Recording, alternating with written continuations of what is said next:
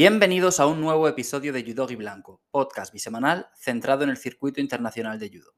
Recuerda que publico un episodio nuevo cada lunes y cada jueves y que puedes escuchar este programa en Anchor, Spotify, Apple Podcast, Google Podcast y iBox. Si me escuchas desde Apple Podcast o Spotify, puedes valorar el programa con 5 estrellas para ayudarme a crecer y llegar a más gente y además en Spotify puedes participar en las encuestas que planteo. En el anterior programa os pregunté quién era vuestro MVP del Grand Slam de Abu Dhabi y Julia Figueroa se ha llevado la mitad de los votos. El 25% restante ha sido para Mendiola y el otro para Nico Serazadisvili.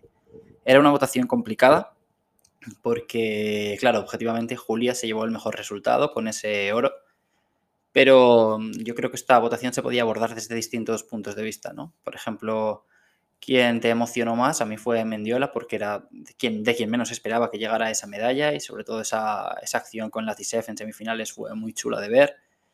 Quien te dio más rabia que perdiera, pues probablemente para mí sería Nico por esa descalificación en la final, que es una regla que en, algunos, en algunas ocasiones me parece absurda.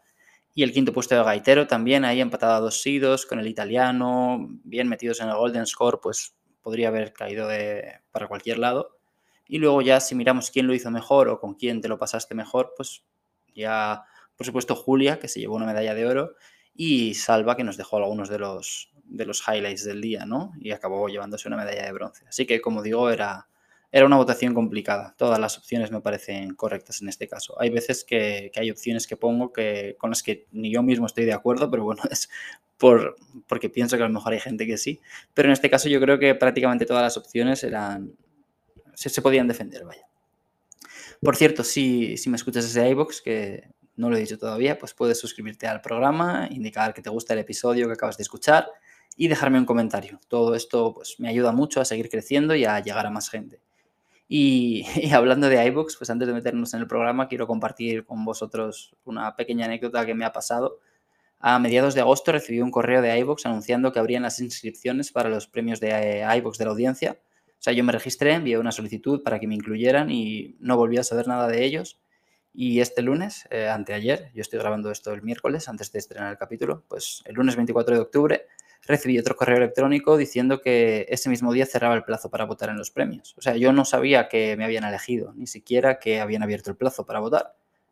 Pero entré a revisar las distintas categorías y vi que en efecto, o sea, Blanco estaba ahí. Y resulta que es que me enviaron un correo el 3 de octubre diciéndome que se iniciaba el plazo para las votaciones y que y Blanco estaba entre los seleccionados. O sea, yo imagino que aceptan todas las candidaturas. O sea, no creo que haya muchos filtros. Y además en el correo me enviaron varias imágenes personalizadas en distintos formatos con el logo del programa, pues lo típico para compartir en Twitter, las historias de Instagram, publicaciones de Instagram, pues, pidiendo el voto a la gente. Y es una pena no haberme enterado. O sea, tengo claro que no habría ganado y que no habría estado cerca de los más votados, pero lo podría haber aprovechado para mover estas publicaciones por redes sociales y haber ampliado el público del programa. ¿no? Pero bueno, de los errores se aprende. Este correo que os digo es que se fue a la bandeja de promociones, entonces no le di mucha importancia porque iVox envía varios correos a la semana de Paula de iVox y pues lo típico, quieres que tu podcast llegue a más gente, descubre estas herramientas para creadores, descubre, pues, normalmente no les suelo hacer mucho caso y bueno, eh, así me ha pasado que al final, pues, mm, no me enteré de que se abrían las votaciones ni de que había sido seleccionado. Pero bueno, nos tocará esperar al año que viene, ahí estaré más atento. Y bueno, imagino que nadie me habrá votado, porque yo cuando he votado en años anteriores para, para otros programas, pues no me paro a mirar todas las candidaturas. O sea, yo entro directamente para votar el programa que quiero cuando veo que ese programa pide el voto y pasó olímpicamente de los demás. Así que imagino que nadie esperaba verme ahí, pues imagino que nadie, nadie habrá votado. Pero bueno, si alguien por algún casual me ha mandado algún voto, más allá de mi madre, mi hermana y mi novia, que creo que sí que lo hicieron, pues muchas gracias igualmente, por si acaso. Y nada, tras esta, tras esta anécdota podemos centrarnos ya en el judo. Dentro de dos semanas hay, hay otro Grand Slam en Baku, la verdad es que es un buen momento del año, está está la cosa súper activa. Y es un Grand Slam que va pillando forma. Ya hay más de 350 judokas inscritos, de más de 60 países. Y bueno, España manda una vez más un equipo muy competitivo. Hay muchos de los grandes representantes de nuestro judo y además varias caras a las que vemos menos en competiciones así. O de momento la lista de seleccionados es la siguiente. Tenemos a Fran Garrigós en 60, mm, lo típico. Alberto Gaitero y David García Torné en menos de 66 kilos. Y ojo porque Torné lleva más de dos años sin competir en Grand Slam. Tuvo una lesión dura en el ligamento cruzado de la rodilla izquierda. Y aunque sí que le hemos visto moverse a nivel nacional y, y hace nada ganó un bronce en la Copa Europea Senior de Málaga, pues es una alegría ver que vuelve a una compe grande. Él, él estuvo a punto de sacar medalla en el Grand Slam de Osaka en 2019, acabó quinto. Así que tengo muchas ganas de ver cómo vuelve. Seguí siguiendo con la lista, pues tenemos a Salva Cases y a José Aranda en 73, que me da mucha, mucha alegría ver que mandamos a dos representantes aquí. Y estarán Urquiza y Mendiola en 81 y Nico Serrazadiosvili en menos de 100. Y respecto a las chicas, pues tendremos a, a Julia Figueroa y a Laura Martínez en 48, Estrella López y Ana Pérez en 52, Carla Ubasart e Izaskun Ballesteros en 57, Laura Vázquez y Cristina Cabaña en 63 y Sara Rodríguez en 70. O sea, profundizaré más en esta lista el lunes que viene, ya con la previa al Grand Slam de Baku, pero suena bastante bien. Me apetecía compartir esa expectación que tengo con vosotros. Y bueno, recordar, eso sí, que estas listas no son 100% definitivas, no puede bailar algún nombre. Y cerrando ya con eventos futuros, pues el Grand Slam de Tokio coincide con el Campeonato de España Absoluto, es el mismo fin de semana, el del 3 de diciembre. Entonces todos los judokas que participen en Tokio no podrán estar en el Campeonato de España y viceversa.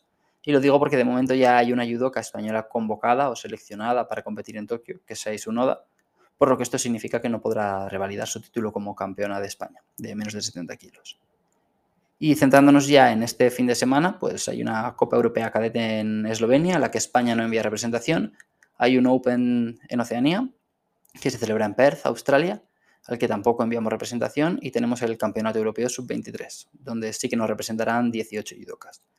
Y antes de entrar de lleno a hablar del europeo, pues comentar que hay varios nombres interesantes en ese Open de Oceanía y que me parece curioso que algunos de ellos se vayan tan lejos, porque algunos estuvieron en el Grand Slam de Abu Dhabi y otros han estado en el Campeonato del Mundo de Tashkent hace eso, una y dos semanas, y ahora se van hasta allí, que me parece una paliza por sumar 100 puntos, que es lo máximo creo que puedes sumar en un Open si lo ganas. Pero bueno, si hay alguien interesado en verlo, pues decir que tenemos al campeón del Grand Slam de Abu Dhabi de 81, Chilard. Tenemos a nombres pues que quizá no son tan super top, pero que sí que nos suenan de ver en, distintas compes grandes, como pues Renata Zakova, Marty Pumalainen. Reino Unido, por ejemplo, manda mucha representación, manda ahí a casi todos los chicos, menos a Ashley Mackenzie, mandan a Hall, Fryer, Eric Ham, Lachlan Murhead, mandan a Pete Grave, a Thompson. De chicas, pues mandan a Amy Platten, a Celia Tropak. Va a ir también Billy de Georgia, estará Lucas Benecol de Alemania, que sigue buscando su sitio en menos de 81 kilos. En fin, pues nombres que suenan, ¿no? O sea, no son los más potentes del circuito, pero sí que suelen dejarse ver en Grand Prix, Grand Slam con cierta frecuencia. Y ya, ya respecto al Campeonato de Europa Sub-23, estos son los 18 judokas que nos representarán.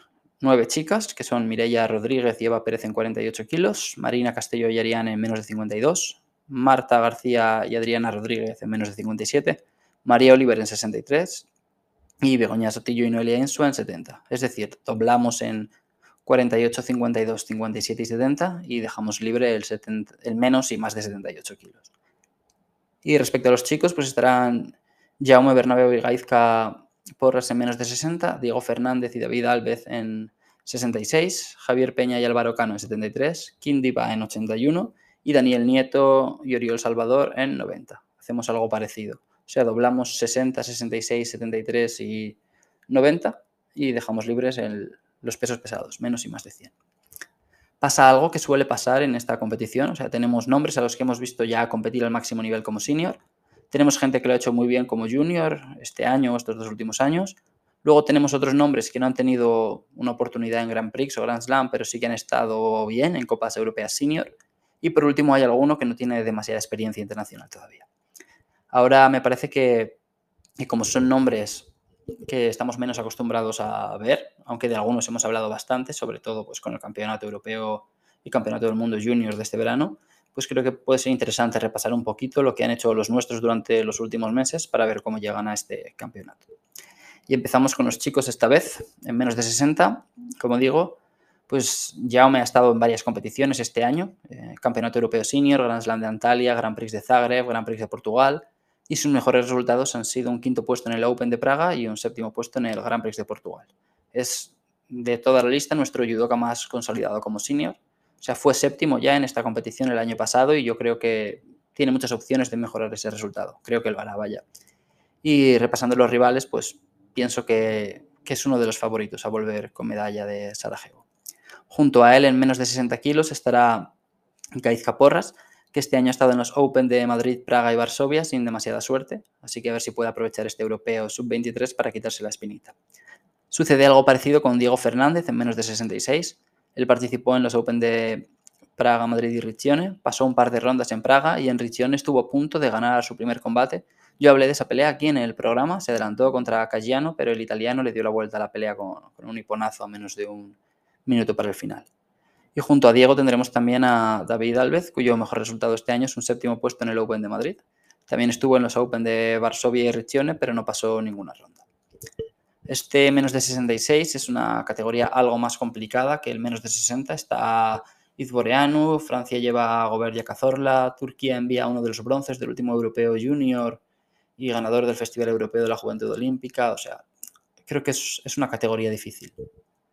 En menos de 73 kilos veremos a Álvaro Cano y a Javier Peña. El mejor resultado del primero es un séptimo puesto en la Copa Europea Junior de Coimbra y el segundo ganó la Copa Europea Senior de la misma localidad portuguesa. Además, Javier consiguió un bronce en el Europeo Junior del año pasado, así que llega con, con experiencia, con bastante experiencia internacional, sobre todo sabiendo lo que es ganar. Y bueno, menos de 73 es otra categoría con rivales muy duros. Está Adrián Sulca, el rumano, que ha sido quinto en el Europeo Senior de este año y que fue campeón de Europa y del mundo junior el año pasado. Está Petru Pelivan, que este año ha sacado un bronce y dos quintos puestos en Grand Slam, otro quinto puesto en un Grand Prix y séptimo en el Europeo Senior. O sea, está, está en el top 20 del mundo de su categoría de menos de 73. Tenemos a Gaba, el francés, que es un habitual también en compes grandes. Está, está Marc Christophe. O sea, va a ser difícil para los nuestros aquí, la verdad. En menos de 81, Kim Diva llega sin demasiado rodaje internacional. Este año solo ha estado en la Copa Europea Junior de Coimbra. Y mm, comparte categoría con, con bueno, eh, está Georgie Serzadisvili, que fue campeón del mundo junior el año pasado. Tenemos algún que otro nombre con experiencia al máximo nivel compitiendo ya con los senior, como Jans Boboda y Alex Barto, pero aún así creo que no es tan duro este menos de 81 como en otras compes. O sea, el año pasado, en esta competición en menos, de 81, el campeón fue Tato Grigalasvili, si no recuerdo mal. O sea, que ha sido el campeón del mundo eh, senior este año. Así que parece que este año la lista llega, llega pues con un poquito menos de nivel. Y cerrando las categorías eh, masculinas ya, para España, en menos de 90 tendremos a Daniel Nieto, que fue séptimo en esta competición hace un par de años, en 2020, y que, llega justo en, lo que parece ser su mejor momento. O sea, tras un año bastante activo, en julio consiguió un quinto puesto en la Copa Europea Senior de Winter Tour y hace un par de fines un segundo puesto en la de Málaga. Y junto a él estará Oriol Salvador, que este año ha estado en cuatro Copas Europeas Junior y en la Copa Europea Senior de Málaga, pero no ha conseguido o sea, no ha conseguido que los resultados le acompañen. En esta categoría pues, está también en la lista Zamanov, que fue bronce en el Europeo Junior de este año, eh, Billy, que fue campeón europeo junior el año pasado, y está, está Alexa Mitrovic, el francés, que consiguió uno de los bronces en el Campeonato del Mundo Junior hace un par de meses.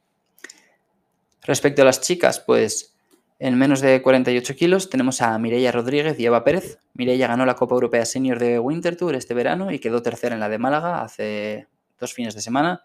Y Eva también ha estado muy activa con varias medallas en Copas Europeas Junior, quinto y séptimo puesto en las Copas Europeas Senior de Coimbra y Málaga y sobre todo un quinto puesto en el Europeo Junior este año. Yo creo que las dos tienen opciones de pasar rondas y llegar lejos. Entre sus rivales más destacadas pues están Alieva, que es la subcampeona del Europeo Junior del año pasado, está Raquel Brito, que estuvo en los Juegos del Mediterráneo, creo que acabó séptima, y luego la turca Ersin, que fue subcampeona de Europa Junior este año. En menos de 52 llega la que debería ser nuestra categoría favorita o con más opciones de, de volver con medalla. Aquí nos representarán una vez más Marina Castelló y Ariane Toro. Marina ha conseguido un bronce en el europeo y otro en el Campeonato del Mundo Junior este año y Ariane viene de ser segunda en la Copa Europea Senior de Málaga. Pienso, como digo, que son dos de las grandes favoritas en este menos de 52 kilos. Es cierto que pues, comparten lista con, por ejemplo, la vigente campeona de Europa Junior, Pila Salonen, pero creo que las nuestras tienen muchas, muchas opciones de conseguir medalla. En la siguiente categoría, menos de 57 kilos, tenemos a Adriana Rodríguez, que fue quinta en el Festival Europeo de la Juventud Olímpica este verano y que viene de lograr un bronce en la Copa Europea Senior de Málaga. Y con ella comparte, comparte lista Marta García, que fue quinta en el Campeonato del Mundo Junior el pasado mes de agosto y segunda en el Campeonato de Europa Junior un mes después. Entre sus rivales destacadas están, están Olivia Hersh, que fue segunda en el Open de Madrid, está Verena Hiden, que fue tercera en el Europeo Junior este año, y Carlota Banchato, la italiana, que fue quinta en el Campeonato de Europa Junior y que además ha sacado buenos resultados en, en Copas Europeas Junior y Senior este año. Ha estado bastante activa. En menos de 63 kilos, María Oliver se ha movido bastante desde julio. Su mejor resultado es un quinto puesto en la Copa Europea Senior de Winter Tour, disputada ese mismo mes, y está en una de las categorías más duras desde mi punto de vista. Pues ahí está, por ejemplo, la húngara Brigitta Varga, está Florentina Ivanescu, está Laura Fasliu, todas con experiencia y buenos resultados compitiendo como senior. O sea, si nos metemos a mirar un poquito lo que ha hecho cada una, pues vemos que Ivanescu, por ejemplo, viene de ser quinta en el Mundial de Tashkent hace un par de semanas. Laura Fasliu fue segunda en el Campeonato Europeo Senior y ganó los Juegos Mediterráneos. Y, Brigitta Varga, la húngara, pues fue subcampeona de Europa Junior el año pasado y hace unos meses ganó un bronce en el Grand Slam de Ulan Bator. O sea, es, es una categoría complicada, o sea, como digo, una, una, de las más duras, puede que incluso la más dura, no, no me he puesto a, repasar todas las listas así con, con, demasiada atención, pero pienso que por lo menos para, para, los españoles que va a haber compitiendo en Bosnia sí que es, sí que es la categoría más dura. Y cerramos la representación española con menos de 70 kilos, donde tendremos a dos representantes. Begoña Gómez, cuyo mejor resultado este año coincide con el de María, un quinto puesto en la Copa Europea Senior de Winter Tour. Y además estará Noelia Insua, que este año ha logrado dos platas, un bronce y un quinto puesto en las distintas copas europeas en las que ha participado. Comparten lista con Elena Deng, que es eh, subcampeona en el Europeo Junior y en el Festival Europeo de la Juventud Olímpica. También está la alemana Stolze, que ha ganado dos Copas Europeas Senior este año. Está Natalia Chestiakova, que fue quinta en el Campeonato del Mundo Junior el año pasado y este año ha ganado un bronce en Grand Slam en el disputado en Tbilisi. Y luego también está la francesa Isufi, que ha sido séptima en ese mismo Grand Slam de Tbilisi, también lo fue en el Grand Slam de París y en el Grand Prix de Portugal. O sea, una chica que ha competido dentro de lo que cabe bastante con los seniors, o bueno, con las senior este año, y que siempre ha llegado a esa ronda de cuartos de final, aunque nunca ha conseguido superarla. Begoña y Noelia tienen el listón muy alto, con, porque claro, Aisunoda pues ha dominado esta categoría en los últimos años, así que habrá que ver qué tal lo hacen y si pueden traernos también una alegría. Y bueno, con esto voy a concluir el programa de hoy. Lo, voy a dejar un poco más cortito para compensar la chapa que, os metí en el programa del lunes. Em, cuando, cuando saco un programa un poquito más largo, porque a lo mejor tengo más cosas de las que hablar, como era pues eso, el Grand Slam de Abu Dhabi en el que habíamos conseguido buenos resultados, intento compensar sacando uno un poquito más cortito para no saturar demasiado a, al oyente. Así que lo dicho, voy a ir, voy a ir cerrando ya. Por cierto, mm, os recuerdo a todos los que los que tengáis Instagram, si no me seguís, os recomiendo hacerlo. Suelo subir eh, cuatro publicaciones a la semana, lunes, miércoles, viernes y domingo. Suelen ser, bueno, desde, desde hace tiempo ya son solo reels, vídeos en los que pues comparto con vosotros acciones que me han gustado. Algunas son, son de competiciones que pasaron hace tiempo, hace meses, uno, dos años quizá, y otras son son más recientes. Por ejemplo, mis últimas tres publicaciones han sido y, pones conseguidos por Salvacases, Julia Figueroa y Mendiola en el Grand Slam de Abu Dhabi, celebrado el pasado fin de semana. Que creo que es interesante, sobre todo para los que no paguéis la suscripción a Ayudo Televisión, por si no podéis verlo, porque creo que, que el acceso a esas peleas está capado, o sea que no se puede ver. No estoy muy seguro, pero yo intenté entrar desde el ordenador del trabajo, en el que no estoy registrado con, con mi cuenta como en mi ordenador personal si lo estoy, y no me dejaba verlas. No sé si podría tener algún problema mm, por derechos de autor. Por ejemplo, yo sé que la Liga de Fútbol Profesional no permite que nadie tuitee imágenes de sus partidos, pero por ejemplo la NBA no tiene ningún problema con que se compartan acciones de sus jugadas. yo envié un correo a la Federación Internacional de Judo, eh, no me han contestado, tampoco esperaba que lo hicieran, la verdad. Y mm, de momento, pues como nadie me ha dicho que no puedo hacerlo, pues lo voy a seguir haciendo. Si en algún momento me dan un toque de atención y tal, pues dejaré de compartir vídeos con vosotros y en ese momento ya podréis dejar de seguirme si queréis. Pero vaya, eh, además en Instagram también suelo avisar con una historia cada vez que subo un, programa y os pongo un enlace directo a Spotify para pues, facilitaroslo un poquito. A veces pongo, pongo encuestas también con pronósticos para competiciones, así que bueno, creo que es, es bastante guay. Y lo dicho, si no me seguís, pues podéis hacerlo. Y ahora ya sí que sí, voy a cerrar el programa. Me despido, os deseo un feliz fin de semana y sobre todo espero que, volváis el lunes, eh, donde repasaremos un poquito los resultados de, esta, de este Campeonato Europeo Sub-23 y dedicaremos también un espacio, por supuesto, a, la previa al Grand Slam de Baku, que ya, ya no queda nada para que se celebre. Chao.